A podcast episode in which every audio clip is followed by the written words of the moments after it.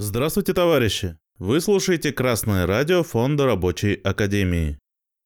У микрофона Марат Мигранов. Сегодня мы с доктором экономических наук Олегом Анатольевичем Мазуром поговорим об изменениях в экономике и обществе за прошедший год с начала специальной военной операции на Украине. Олег Анатольевич, здравствуйте. Здравствуйте, Марат Фаритович. Здравствуйте, товарищи. Олег Анатольевич, так как отразилась специальная военная операция на экономику страны, в том числе 9 пакетов санкций, введенные против России? Да, их считать уже нет смысла. Все равно рекорд уже по этим санкциям. Ну, но эти санкции не носят более значительный характер, чем были э, санкции, по сути, изоляция, э, изоляция советской России после Великой Октябрьской коммунистической революции. Поэтому говорить, что это какие-то небывалые санкции, наверное, не стоит. Я думаю, важно сейчас не столько санкции, сколько то, как э, в условиях специальной военной операции э, ведет себя экономика России. А санкции – это один из моментов этого процесса, неизбежный при этих, э, при, в этой ситуации. Эти санкции во многом были неизбежны. Поэтому я э, предлагаю обсудить именно то, как наша экономика прошла и проходит эту кризисную ситуацию. То, что кризис есть, это совершенно очевидно, потому что когда идут, идет падение по целому ряду позиций, а падение у нас, например, в транспортном машиностроении, в легковом э, производстве автомобилей ну, вообще практически двукратное – а в то же время есть отрасли, которые показывают неплохие результаты. А, ну, в частности, сельское хозяйство. Понятно, здесь природа еще играет значительную роль, но 150 миллионов тонн сбора валового зерновых – это очень хороший фундамент, основание для того, чтобы сельское хозяйство наше и промышленность, связанная с сельским хозяйством, и самое главное, а, наши жители, жители нашей страны понимали, что при правильном ведении хозяйства России не угрожает не только то, что голод не угрожает, но и какие-то не, какой-то недостаток продуктов питания не угрожает. Хотя мы помним советское время, когда производство сельхозпродукции было довольно значительным, а организовали, по сути, дефициты. Какие вот основные параметры Э, можно указать, следует указать для того, чтобы охарактеризовать состояние экономики нашей страны сейчас. Ну, произошло некоторое... Э, я прежде всего опираюсь на цифры материального производства, потому что все эти валовые внутренние продукты, в которых финансовые параметры различные влияют очень серьезно, они искажают очень здорово мы все-таки живем и развиваемся, потому что есть материальное производство, потому что производят сельское хозяйство работает, промышленность работает, энергетика работает, коммунальное хозяйство работает. Поэтому живет наше население, живет Россия. Так вот, э, промышленность э, у нас за 22 год, промышленность России упала незначительно, даже нельзя сказать, что упала, были гораздо больше падения и без всяких э, операций, меньше, чем на процент. То есть в целом промышленность России составляет 90, ну, по, статистике, по стат данным государства 99,4%. То есть на 0,6% падения произошло. Это немного, в принципе, в условиях, когда изоляция усилилась. Э, изоляция экономики России от части мировой экономики. А Россия десятилетия вписывалась в мировую экономику, еще начиная с советского времени, а, вписывались в мировую экономику. Это неизбежно, не может быть полностью изолированной экономики на планете. А, газ поставляли, как известно, с советского времени в Европу. А не, отнюдь, не, не сейчас начали газ поставлять только лишь. Поэтому то, что пытаются изолировать, и что-то удается э, нашим недругам изолировать Россию от например, того, чтобы Россия не поставляла газ в Западную Европу, но это они уже сделали. И это сказалось на том, что у нас производство газа э, несколько уменьшилось. В то же время производство нефти, оно даже чуть-чуть увеличилось, хотя тоже пытаются препятствовать, но, а, видимо, те, кто занимается у нас производством и продажей нефти э, за рубеж, ну, удалось им обойти многие эти санкции, и э, производство нефти на достаточно высоком уровне осталось. Также на, в принципе, те же параметры по производству бензина, дистоплива, а, ну вот то, что практически осталось на том же уровне, об этом а, говорить я особо не буду, хотя это определенная заслуга тех, кто производит, тех, кто занимается а, поставками, потому что это в условиях попыток такой тотальной изоляции на это неплохой успех. Но у нас, что интересно, возросло производство станков. Оно находится на очень низком уровне. Станкостроение очень важно, все это понимают, что станкостроение важно для экономики такой немалой страны, как наша, самой большой по территории, но, к сожалению, не очень большой по населению, меньше 150 миллионов человек. Это, конечно, для нас, для такой территории страны, это немного. Так вот, станкостроение – это как ДНК в организме. То есть э, от того, какие станки, какой инструментарий, какое оборудование, от этого зависит вся технология. От этого зависит производительность труда. А производительность труда является самым решающим, как Владимир Ильич Ленин правильно об этом писал, самым решающим для победы нового строя. Тогда социализма, а вот сейчас для сохранения суверенитета России необходимо, необходим рост производительности труда, значительный рост причем.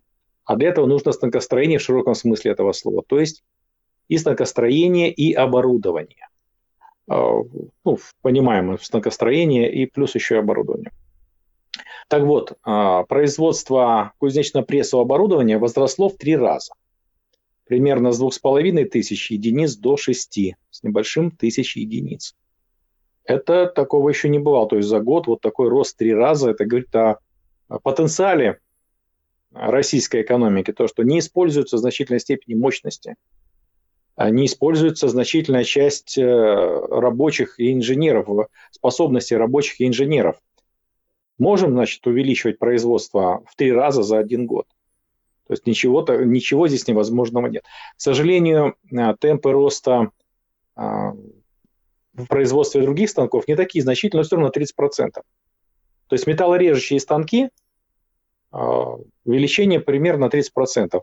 А, в то же время уменьшение металлорежущих, металлорежущих станков с а, числовым программным управлением обрабатывающих центров. Ну, с чем это связано, здесь можно догадываться.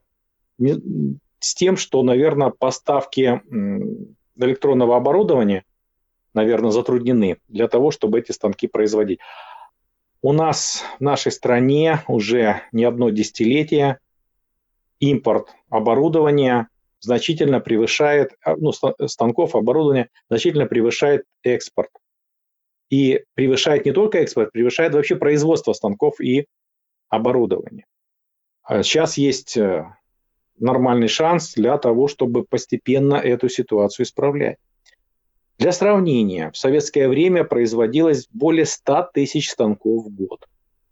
Сейчас, представьте себе, даже если взять из кузнечно-прессовыми, это где-то 10 с небольшим тысяч единиц. То есть падение на порядок, то есть больше, чем в 10 раз падение объемов производства с 90-х годов.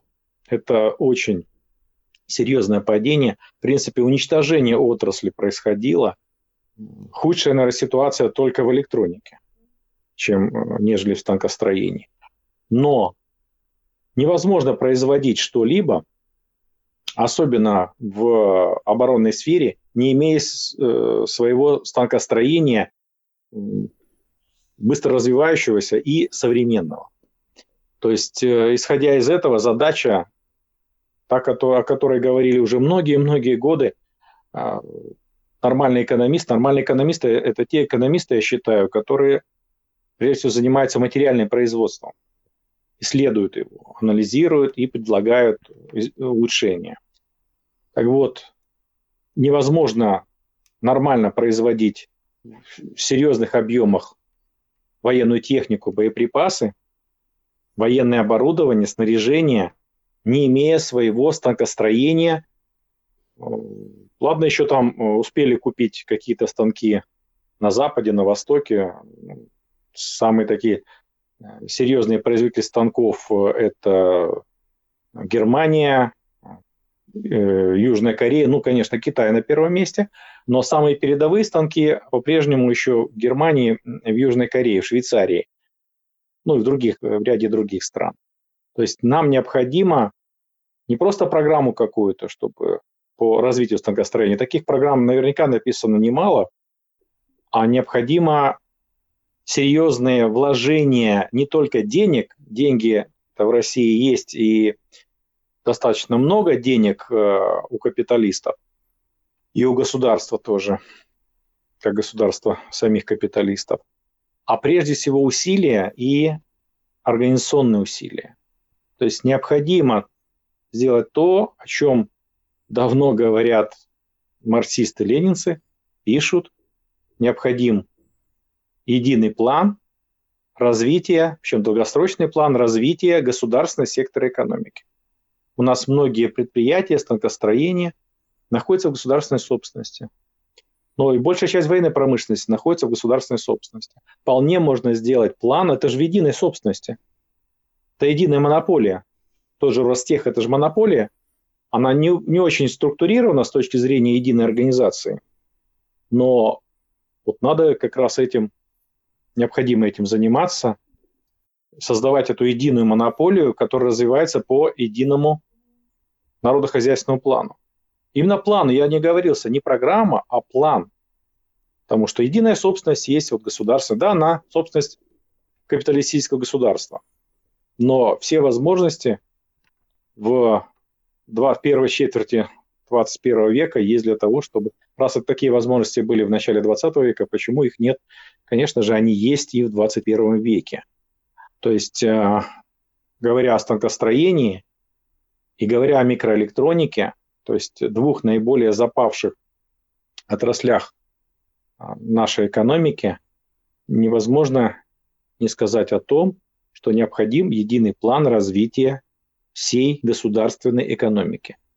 А уже частные предприятия, будь то средние, крупные частные предприятия, ну, можно говорить о малых частных предприятиях, естественно, подтягивать под решение государственных задач через государственный заказ, который им выгоден. И тогда речь уже идет о создании долгосрочной программы развития, социального развития всего нашего общества. Социального, куда, конечно, включается экономическое. Потому что экономическое, это, конечно, является основой для социального. Социальное – это полный синоним русского слова «общественное». Так что наша экономика в целом этот стресс кризисный выдержала, есть все возможности для того, чтобы дальше развиваться. А руководство страны пользуется такими возможностями? Ну, такое создается впечатление, я говорю только о впечатлении, а, что э, по, по внешнему принуждению. То есть, когда уже по-другому нельзя, вот тогда делают. Хотя есть э, примеры, когда э, осознанно ставятся задачи, решаются, в частности, развитие Северного пути в Ледовитом океане, Северного морского пути, развитие там производства сжиженного газа, строительство танкеров, ну, производство военной техники. Вот здесь есть момент сознательного управления. Нельзя сказать, что прям везде стихийность. Она не может быть стихийность в современном мире – будь то капиталистический, социалистический мир современный, что была полная стихийность. Такого быть не может просто. Сейчас уже преобладает планомерность. Если кто этого не понимает, то просто сталкивается с необходимостью планомерности, вот как слепой лбом о двери. То есть ударился, понял, а, дверь открывается, ну хорошо, я пройду через эту дверь.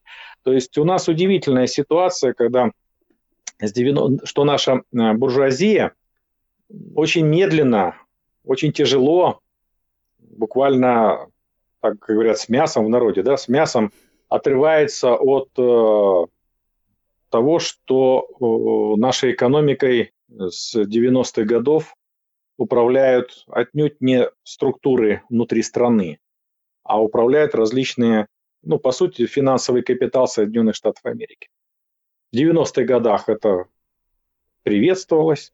В нулевых годах начало приходить осознание, что наносится определенный вред.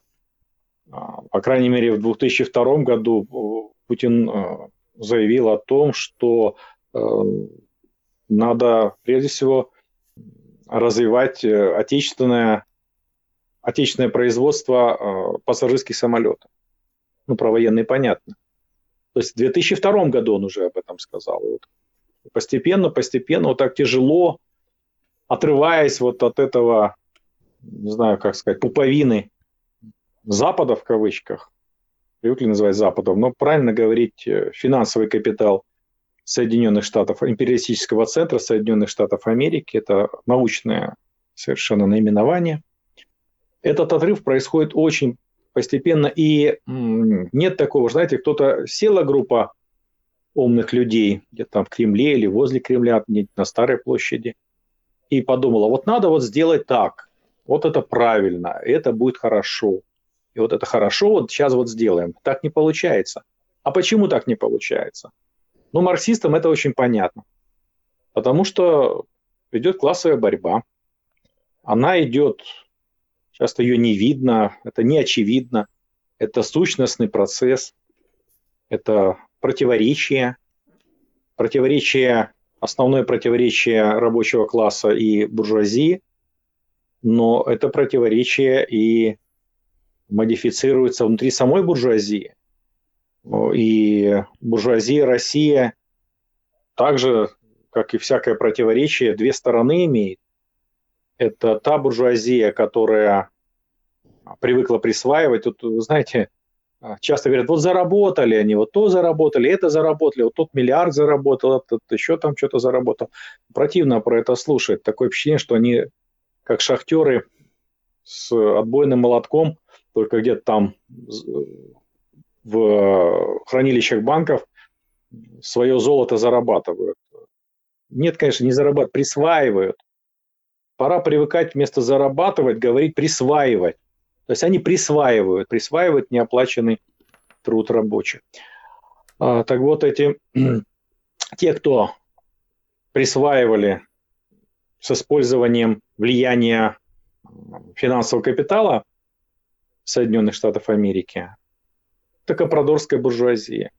Это та часть буржуазии, которая предавала, предает и будет предавать интересы России ради своих интересов. Это те, кто выводят миллиарды, миллиарды каждый год, около 200 миллиардов а, долларов, точнее говоря, материальной ценности на 200 миллиардов долларов примерно выводится из страны. Кстати говоря, и 22 год не оказался исключением, очень много очень много материальных ресурсов выведены за рубеж.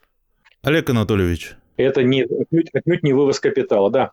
В начале 2022 года, уже после начала специальной военной операции, ввели довольно жесткие ограничения по вывозу иностранной валюты. Это как-то повлияло? Ну, это, конечно, повлияло, затруднило, так скажем. Это затруднило, и, конечно, покрыто мраком, как они это делают. А, но никто не мешает это делать э, ну, на запад. Э, сложно было, а на восток кто мешает? Кто мешает в Гонконг выводить? Это же часть Китая, Гонконг. Я не досказал, извините, я не досказал важную мысль. То есть я назвал только одну часть противоречия буржуазии. Это компрадорская буржуазия. Та, которая связана неразрывно, связана с финансовым капиталом Запада и выполняет его волю. Вплоть до того, что наверняка кто-то из э, так называемых миллиардеров, олигархов российских, это просто-напросто ЗИЦ-председатели помните, наверное, «Золотой теленок», там ЗИЦ-председатель был такой. А, так это ЗИЦ-председатели просто от финансового капитала, то есть их там наделили определенным капиталом, они этот капитал используют для приватизации и формально являются собственниками. А на самом деле собственником является финансовый капитал Соединенных Штатов Америки. Ну или других каких-то стран, но прежде всего Соединенных Штатов Америки, потому что они везде проникли и в ФРГ, и во Францию, Великобританию, везде они являются властителями. Есть вторая часть буржуазии. Вторая часть буржуазии – это та буржуазия, которая присваивает неоплаченный труд рабочих, но это связано с производством внутри нашей страны. То есть э, развитие производства в нашей стране приносит им доход, приносит им прибыль, приносит им увеличение капитала. И вот эти две стороны буржуазии, они давно друг с другом сражаются. Там рассказывают про башни Кремля, еще про что-то, но так на уровне субъективист, субъективистского подхода. А это объективно совершенно. Это не только в нашей стране есть такое развлечение. А может быть, в Соединенных Штатах этого нет, потому что у них э, там все, по сути, финансовый капитал, там центр финансового капитала. А вот, э, хотя у них другие противоречия. Внутри э, той же капиталистической верхушки, внутри финансового капитала есть противоречия тоже. Мы видим это, что идет острая борьба внутри Соединенных Штатов. И вот постепенно, по мере развития капиталистической России, по мере сначала деградации нашей страны, потом восстановления, в том числе производственных мощностей, а по мере того, как выходим на уровень 90-го года, по многим параметрам не вышли на уровень 1990 года еще, по натуральным показателям, если смотреть, по тем же станкам, потом уже поголовье а, крупного рогатого скота. Постепенно вот эта отечественная буржуазия, ну, условно говоря, отечественная, отечественная в том смысле, что она присваивает на основе э, того, что происходит развитие нашего производства, отечественного производства. Она постепенно усиливалась, и уже где-то в конце нулевых годов она стала прямо заявлять о своих интересах достаточно. Это проявлялось и в поведении администрации президента, вернее, поведение в политике администрации президента. И постепенно вот, этот, вот эта тенденция патриотическая, ну, можно брать кавычки, кому нравится, а, тенденция интересов отечественной буржуазии, она не просто усиливалась, а вот сейчас, а, начиная примерно с 2014 года, она просто стала превалировать, а, преобладать. Но это не значит, что она победила. Наверное, она никогда полностью не победит, потому что есть все равно связи с финансовым капиталом Соединенных Штатов Америки, все равно эту связь как-то необходимо поддерживать, и их представители, я уверен, есть, ну, достаточно посмотреть на поведение Центробанка или Минфина, чтобы посмотреть, что тут не все так уж и хорошо. То есть борьба предстоит достаточно острая, а, и в таком плане, о котором я говорил, в плане, долгосрочном плане развития государственной экономики заинтересована прежде всего именно вот эта отечественная буржуазия. И в этом происходит э, момент совпадения интересов с рабочим классом. Но это не значит, что совпадение полное, но в этом моменте происходит совпадение интересов, потому что развитие э, российской экономики, материального производства, сельского хозяйства, промышленности, энергетики, транспорта, в этом заинтересованы рабочие.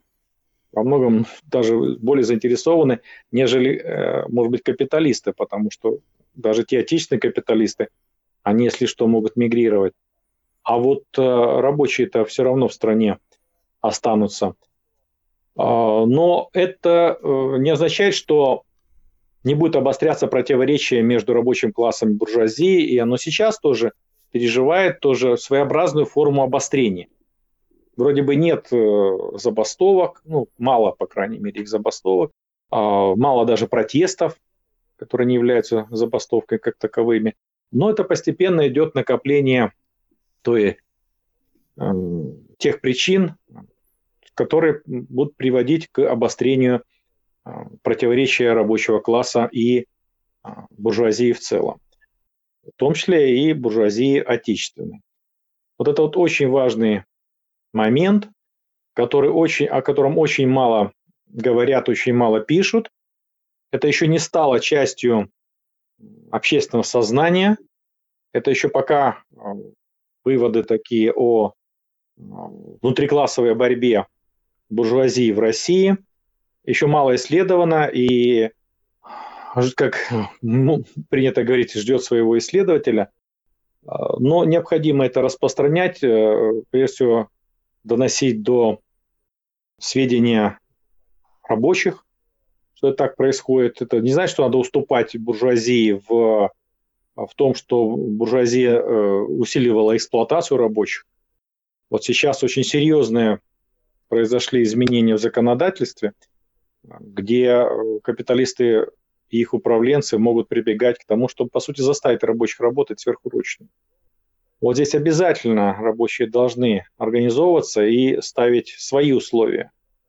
То есть работа сверхурочно в любом случае не нарушая законодательство, где есть ограничения по сверхурочной работе. Во-вторых, оплата должна быть соответствующая. Первые два часа в полуторной, полуторном размере, затем в двукратном размере. Но и вместо того, чтобы идти, допустим, на двухсменку по 12 часов и через день приходить, не восстановив себя, подорвав свое здоровье, выходить снова на работу. Вместо этого требовать, чтобы вводили четырехсменный режим на предприятиях, которые работают для нашей оборонки круглосуточно. Сейчас это неизбежно, это действительно необходимо это делать. Нашим воинам необходимо вооружение современное и в значительном количестве вооружения и еще, наверное, важнее боеприпасы. Потому что сейчас все зависит от того, у кого будет э, в достаточной, в достаточном количестве боеприпасы. Прежде всего снаряды для артиллерии, которые сейчас решают большую часть задач.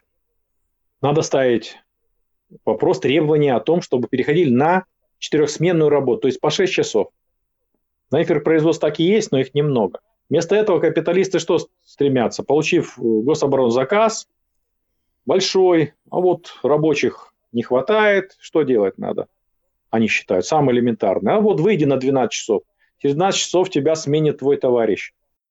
А потом опять иди домой, поспи там чуть-чуть, поешь, и опять на 12 часов. Это работа на износ. Это работа, которая убивает, убивает рабочий класс. Так нельзя делать. Поэтому необходимо, чтобы круглосуточную работу переводили на четырехсменный режим по 6 часов, и тогда это действительно позволит сохранить здоровье рабочих, а значит, если сохранит, если в России будет сохранен и э, развит рабочий класс, значит, Россия будет сохранена и будет успешно развиваться. Спасибо. Да, этот законопроект был принят в июле. Он предоставлял дополнительные полномочия правительству Российской Федерации. Если вкратце, для обеспечения выполнения гособоронзаказа правительство могло больше влиять на экономику, в том числе на трудовые отношения в отдельных организациях. По этому поводу Центральный комитет Рабочей партии России сделал отдельное заявление. Да. Совершенно своевременное заявление, научно выверенное, правильное. Можете поискать это заявление на сайтах и группах в социальных сетях Рабочей партии России. Это заявление мы с Михаилом Васильевичем Поповым разобрали в отдельном видео. Можете найти его на YouTube-канале Красного радио Фонда Рабочей Академии. Тогда у меня такой вопрос. Как правительство воспользовалось этим законопроектом для обеспечения выполнения гособоронзаказа? Ну, это не правительство воспользовалось, по сути. Правительство создало условия для того, чтобы, вернее, выпустили нормативный документ. А этим пользуются, естественно, капиталисты и их управляющие. То есть вместо того, чтобы нанимать рабочую силу, ну, по-разному, на разных предприятиях по-разному. Нельзя говорить, что везде одинаково. Тут в каждом случае есть и те, и другие примеры. У нас есть э, капиталисты достаточно прогрессивные в этом смысле. Их немного очень. Очень немного. Но больше, но основная масса капиталистов поступает рефлекторно, как те акулы. Дали возможность. Ну, значит, вот есть закон, ты теперь выходишь по те же 12 часов. Так обычно 12 часов, ну, не, не превысив 40-часовую рабочую неделю. Ну, за две недели это регулируется графиком. А если раньше работал 8 часов и была одна смена на предприятии, представляете себе, да? Да. А нужно вести две смены, что делают? Да вот так и будут делать, заставлять работать сверхурочно каждый день. А это через несколько месяцев, в лучшем случае через несколько лет, это заболеваемость серьезнейшая, грозящая здоровью и даже жизни. То есть рабочие должны организовываться, заявлять в профсоюзах. На большинстве таких предприятий, где оборонзаказ размещен, конечно, профсоюзы есть, это крупные предприятия, средние предприятия. Требовать от профсоюзов, чтобы профсоюзы защищали интересы рабочих, создавать рабочие секции в этих профсоюзах для того, чтобы влиять на руководителей, переизбирать э, этих руководителей, которые не соответствуют руководителям профсоюза. В конце концов, профсоюзы, профсоюзные работники, освобожден так называемые, это никто иной, как наемные у рабочих и служащих. Там 1%, кто сколько платит, но обычно 1% профсоюзные взносы. И они живут на эти профсоюзные взносы.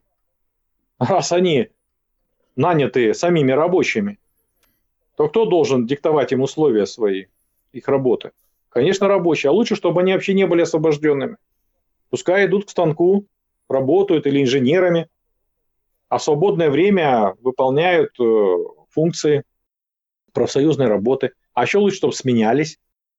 То есть месяц один, месяц другой руководитель. Пусть освобождают на месяц. И тогда это будет... Э, интересы рабочих будут э, более последовательно реализовываться.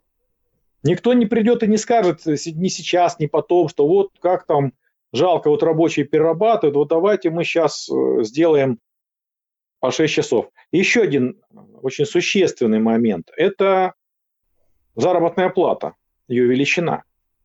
Ведь на самом деле то, что сейчас назначают в виде денежного содержания, денежного довольствия, так называется, а, тем, кто на передовой, не только на передовой, но еще в формируемых частях, это больше 200, это около 200 тысяч рублей.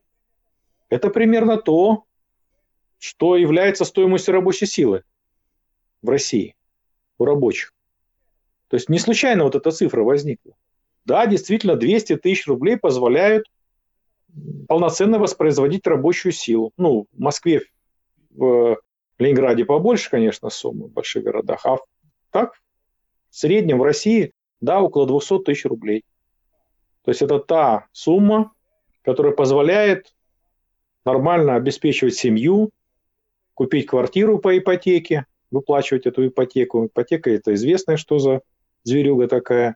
Это стоимость, это покупка одной квартиры по цене двух, а то и двух с половиной.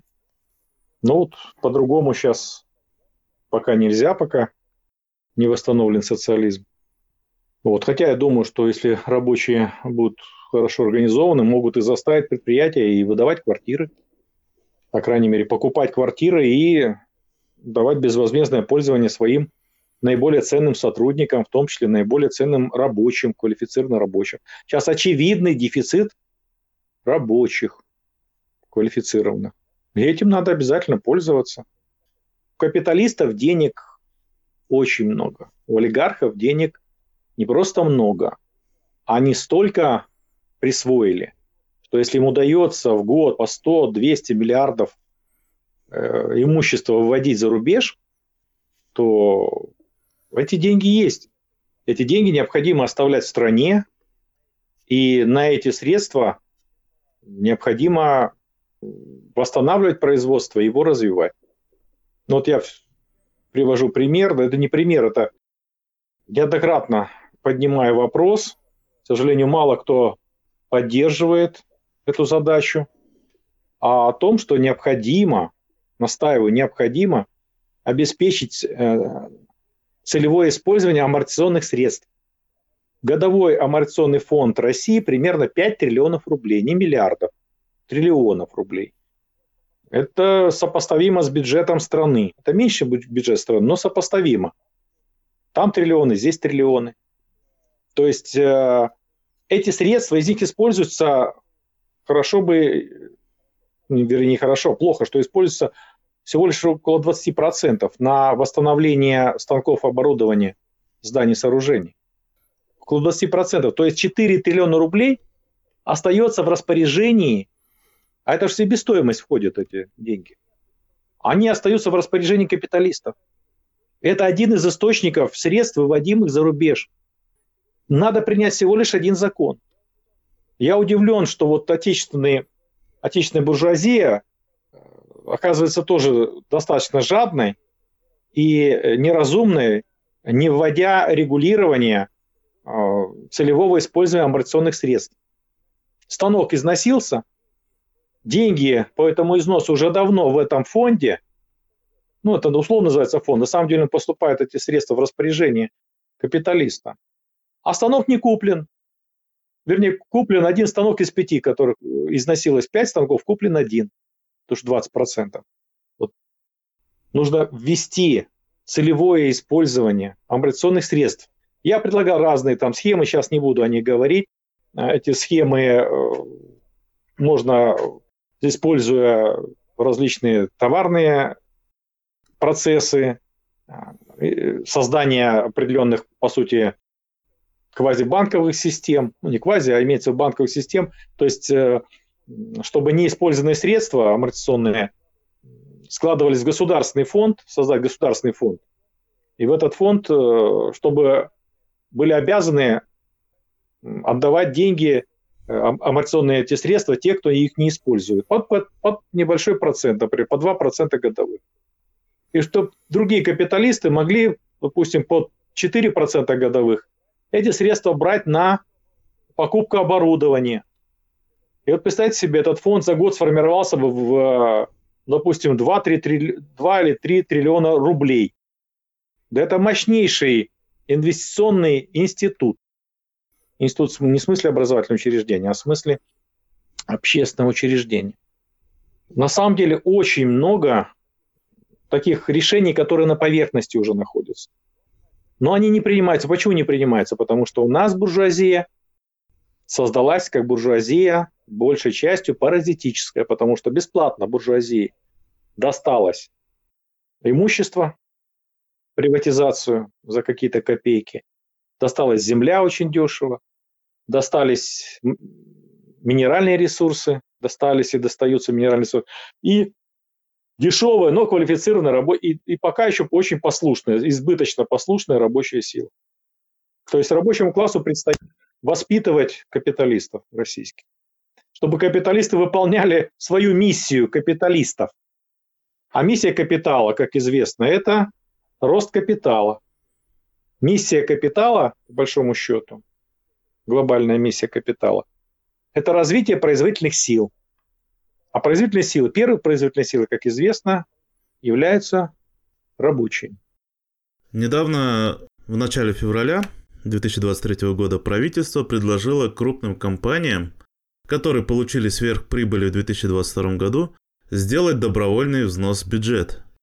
Но они как-то не особо горят этим желанием делать добровольный взнос. Ну, я не, э, э, не знаю результатов этого, призыва. Я думаю, что нет хорошей жизни, такие призывы раздаются, но это в духе доктора Белоусова, ну, доктора науки, я имею в виду, который является заместителем председателя правительства Российской Федерации. И вот как раз он, по-моему, на мой взгляд, он один из идеологов отечественной буржуазии как раз. И он пытается изъять сверхдоходы, сверхприбыли а, то из э, тех, кто производит минеральные удобрения, то из э, капиталистов, э, которые эксплуатируют сферу металлургии. Но ему что-то удается. Тут видно, поддержка президента у него есть определенная. Но это, это очень трудно судить, насколько это результативно. Конечно, лучше делать это системно. То есть не просить, вот вы нам перечислите, и мы вам потом что-нибудь добренькое сделаем как это сейчас э, делают с э, регулированием по, в бензи, сфере бензина и дизеля. производства и реализации, где там, когда забирают бюджет какие-то средства, а потом есть какая-то ситуация другая, отдают эти средства, то есть какая-то игра такая, непонятно, кто окажется в плюсе. Похоже, что а, ну, старая известная формула взаимодействия капиталистов со своим государством – это приватизировать э, прибыли, но национализировать убытки. То есть убытки, убыточные предприятия национализировали, потом сделали его прибыльным, продали по дешевке. То есть, вот, по-моему, это в этом духе. То есть, э, мне представляется, что призывы сделать какой-то взнос, ну, немножко похоже, знаете, на то, что происходило в 12 стульях. Помните, там Остап Бендер с Кисой Воробьяниным взносы получали на благотворительность вроде бы, как для деток-сирот. Похоже, вот похоже на это. То какие-то отчисления от налогов в пользу детей делают. Ну, это все, это все паллиативы. Это, это не является решением, серьезным решением задач. А, вроде бы правильное направление, что надо бы у капиталистов забрать лишнее. Но лишнее в той части, э, с точки зрения Маркса, э, сверхприбыль – это все, что сверх э, средней нормы прибыли. Средняя норма прибыли, ну, например, средняя норма прибыли в России, например, 15%. Но она где-то так и есть. Я думаю, что чем более развита экономика, тем ниже средняя норма прибыли. Я думаю, это закон тенденции норм прибыли к понижению, тоже, который выявлен э, Карлом Марксом, обоснован. То есть э, все, что сверх, например, 15%, в той или иной мере должно быть изъято в пользу государства, а государство должно направить их это на развитие, ну, уже тех, тех же капиталистических корпораций материального производства. Ну и та, так называемую социальную сферу, хотя так называть неверно, всеобщество социальная сфера то есть на развитие общества. Но это если государство капиталистическое уже такое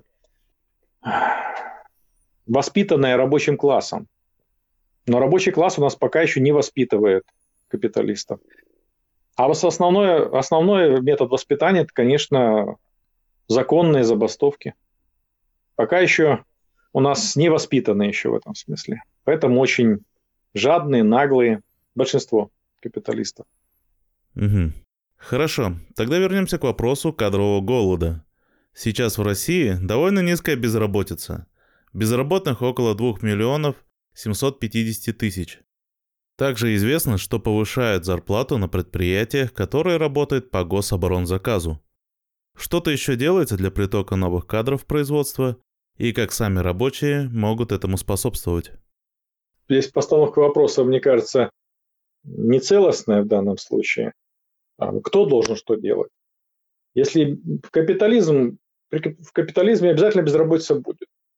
Хоть какой, хоть какой будет дефицит рабочих или инженеров какой-то профессии, или многих профессий, безработица все равно будет. Потому что это обусловлено и диктуется, и исходит из законов развития капиталистического производства. Рост органического строения капитала, ну, это на одного рабочего приходится все больше и больше стоимость э, средств производства по мере того, как э, усложняются технологии. И это выталкивает, естественно, так или иначе это будет выталкивать э, рабочих. То есть а, все равно рост производительности труда все равно будет выталкивать внедрение новых технологий, то какая-то часть рабочих все равно будет подать безработные. Конечно же, переучиваться нужно. А, есть э, системы, они подчинены регионам, системы центров занятости, сейчас ресурсные центры называются, по-разному называют их, вернее, это ПТУ стали называть ресурсными центрами. А, переобучают, но системное переобучение именно рабочим профессиям, то переобучают на парикмахеров, на каких-то еще маникюрщиц и так далее. На самом деле для того, чтобы обучать и переобучать, нужно, чтобы стремились туда, чтобы рабочие стремились. А что нужно, чтобы рабочие стремились? Очевидный ответ. Нужно заработная плата на уровне стоимости рабочей силы. А стоимость рабочей силы, мы сегодня цифру называли, это около 200 тысяч рублей. В больших городах больше. Потому что иначе пусть любой посчитает, не поленится. Кто сомневается, что это так, ну пусть посчитает, сколько обходится в среднем городе с населением, допустим, 200-250 тысяч, сколько обходится квартира, трехкомнатная квартира по ипотеке. И поделит это на количество месяцев этой ипотеки.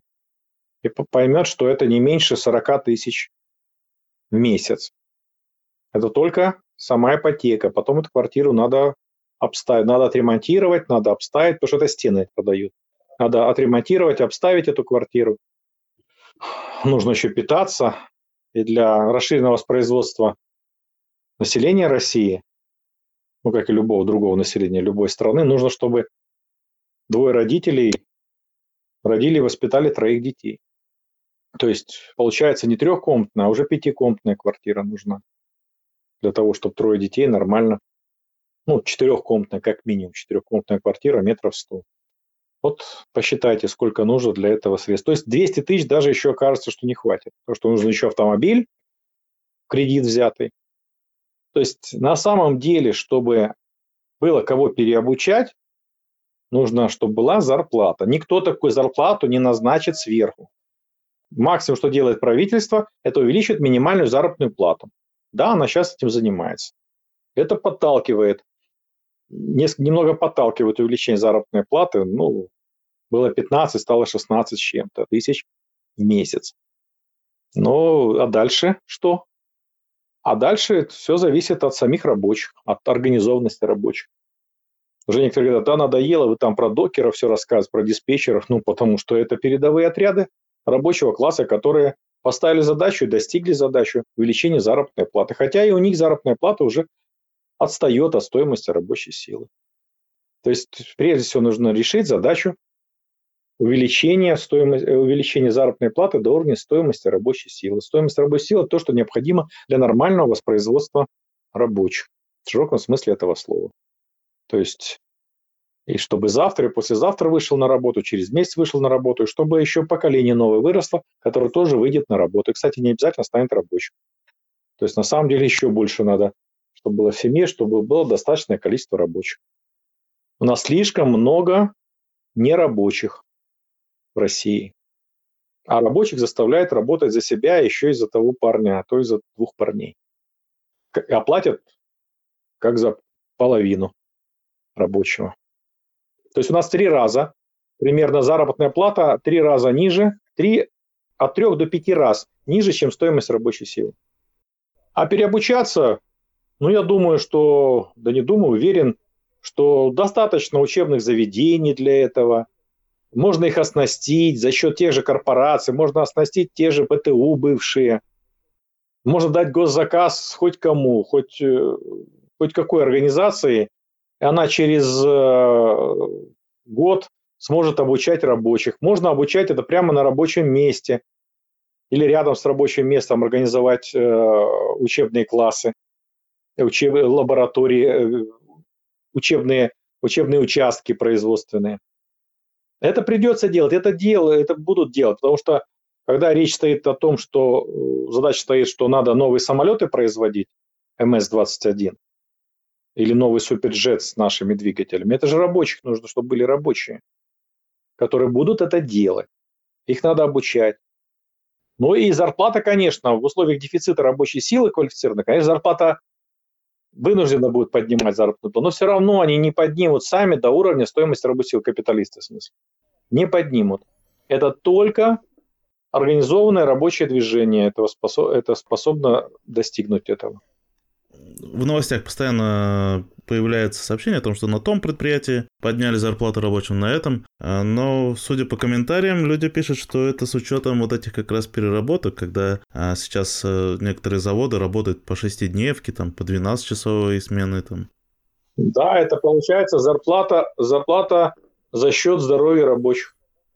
И того, что они не развивают э, резко сократили возможности свободного всестороннего развития рабочих.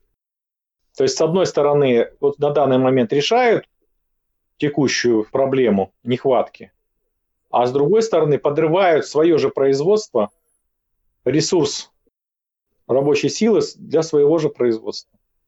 Когда вот 15 лет тому назад э, мне довелось общаться не один раз с э, управляющими от капиталистов крупных предприятий, тогда я им говорил, что рабочей силы у вас уже дефицит, что нужно готовить рабочих, нужно поднимать заработную плату. Ну, убеждал их. Я понимаю, что э, немножко наивно, но беседовал с ними и считал нужным им на это указать.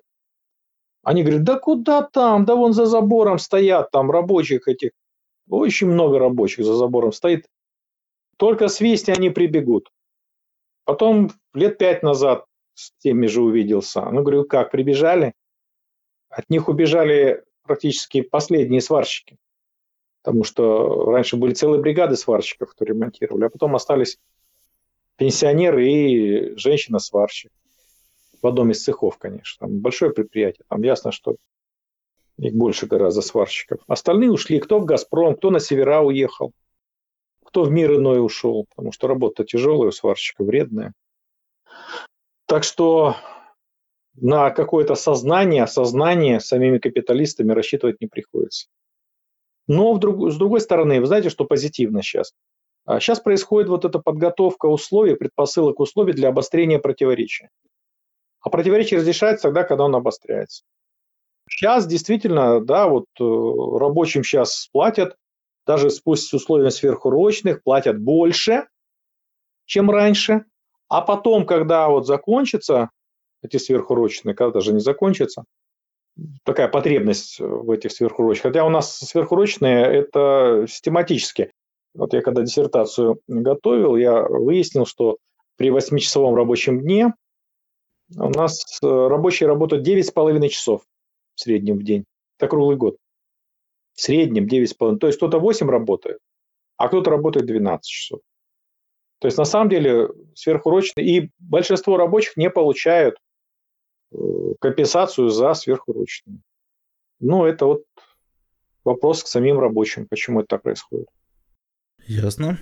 Так, ну, на сегодня у меня больше вопросов нет. Если есть что добавить у вас? Ну, важно, что, я уже говорил, происходит обострение противоречия, и под влиянием внешних факторов и под влиянием того, что происходит на новых территориях России, некоторые говорят на Украине. Да нет, на Украине только в части, э, в части Харьковской области, там на Украине боевые действия.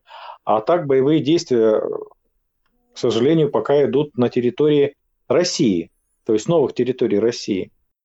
Вот то, что происходит на новых территориях России, на части Украины, и то, что э, э, происходит усиление противоречия между империализмом Соединенных Штатов Америки, финансовым капиталом Соединенных Штатов Америки и буржуазией России, это, конечно, момент позитивный.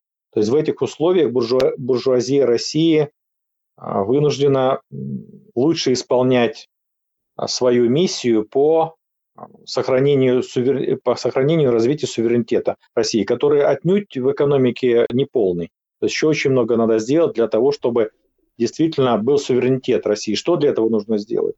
Для этого нужно сделать, нужно создать то, что начинал, э, завершить то, что начинал Путин в 2008 году, то есть концепция долгосрочного э, социально-экономического развития России, которая была на 90% просаботирована и не выполнена.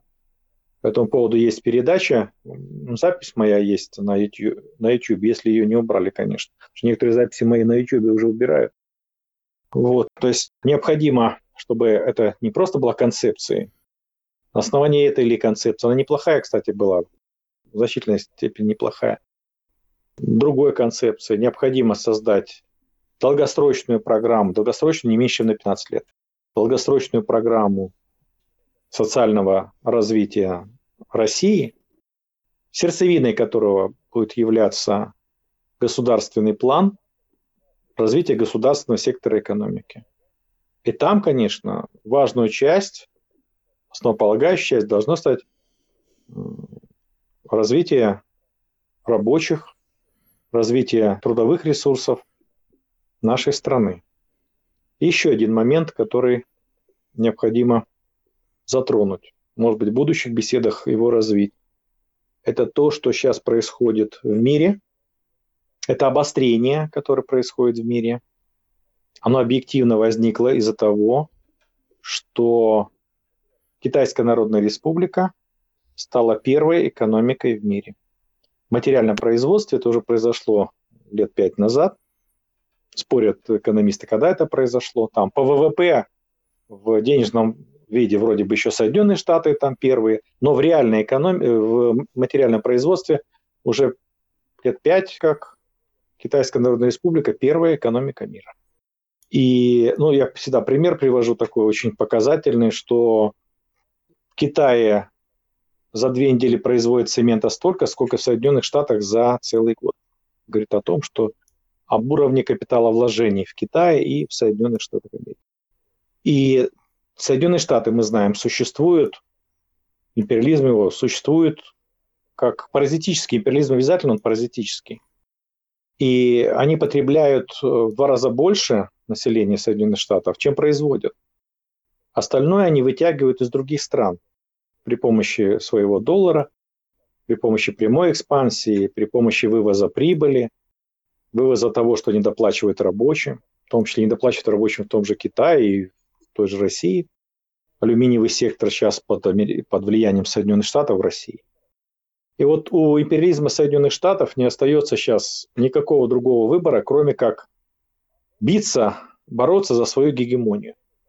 А для этого, чтобы сохранить свою гегемонию, которая дает им возможность э, развивать свой капитализм и свой империализм, для этого им необходимо обрушить ситуацию в России. То есть повторить или в той или иной форме то, что произошло в Советском Союзе в 1991 году.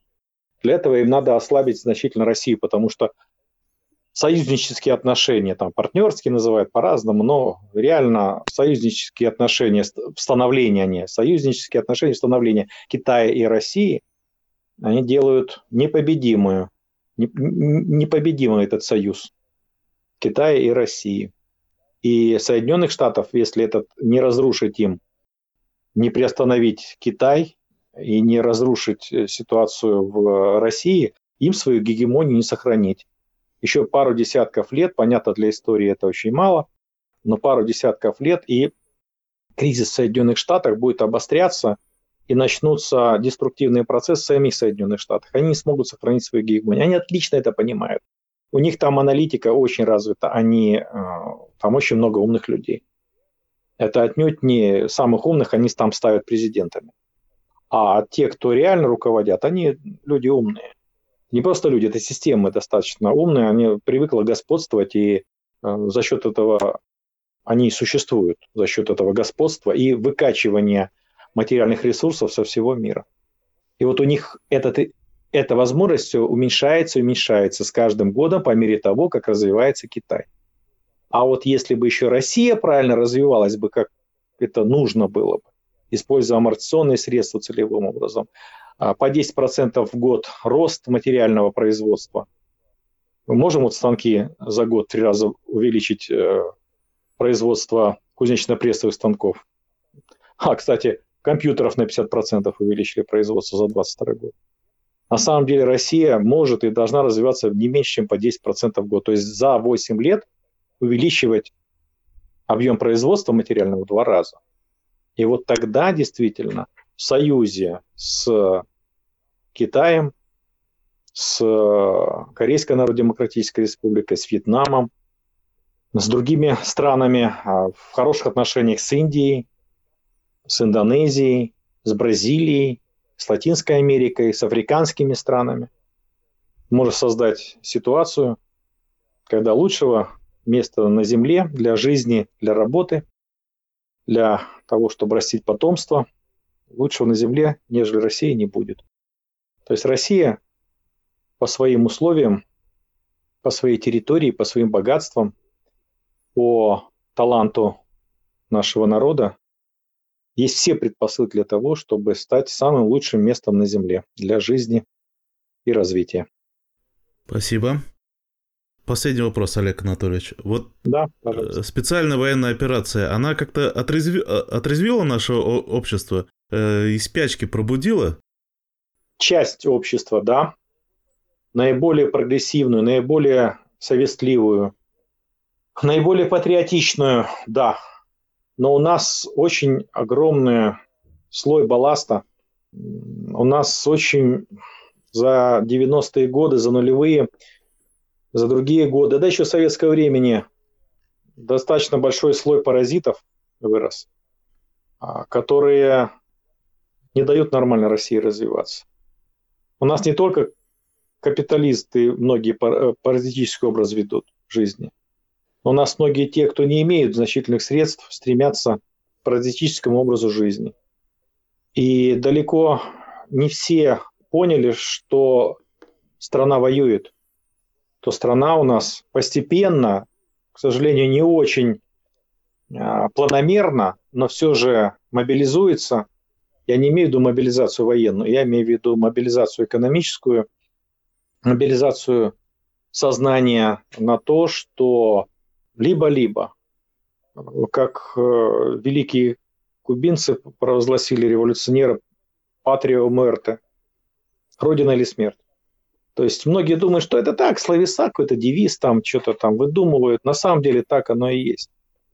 То есть э, либо сохраняем свою родину общими усилиями, великую Россию, как наследницу и даже не просто наследницу, не просто правоприемницу, а как продолжателя. Официально Россия является... Почему Россия в ООН, в Совете Безопасности? Потому что Россия является продолжателем Советского Союза. Это официально и всеми признано. И, кстати говоря, я не знаю, почему наши пропаганде и в практике тот же МИД не использует то, что Россия является продолжателем СССР. Россия, как продолжатель СССР, имеет право на то, чтобы заявить свои, четко свои интересы на той территории, знаешь, что там захватывать или еще что нет. Это речь о том, что э, объективно э, у России интересы на всей территории, э, той территории, которая, которая была Советским Союзом то, что Россия есть продолжатель СССР. И вот у нас, к сожалению, значительная часть населения и значительная часть тех же чиновников еще никак не поняли, душой не приняли, что Россия воюющая страна. Да, специальная военная операция, но там ключевое слово какое? Отнюдь не слово специальное, а то, что она военная. А что такое военная? Что такое война? Война – это вооруженное противостояние, вооруженная борьба государств, классов, наций. Но Александр Владимирович Золотов очень четко и хорошо раскрыл это. Я не буду на этом сейчас останавливаться. Слушайте профессора Золотова. Спасибо, Олег Анатольевич. Спасибо. Спасибо, Марат Фаритович. До новых встреч. До новых встреч.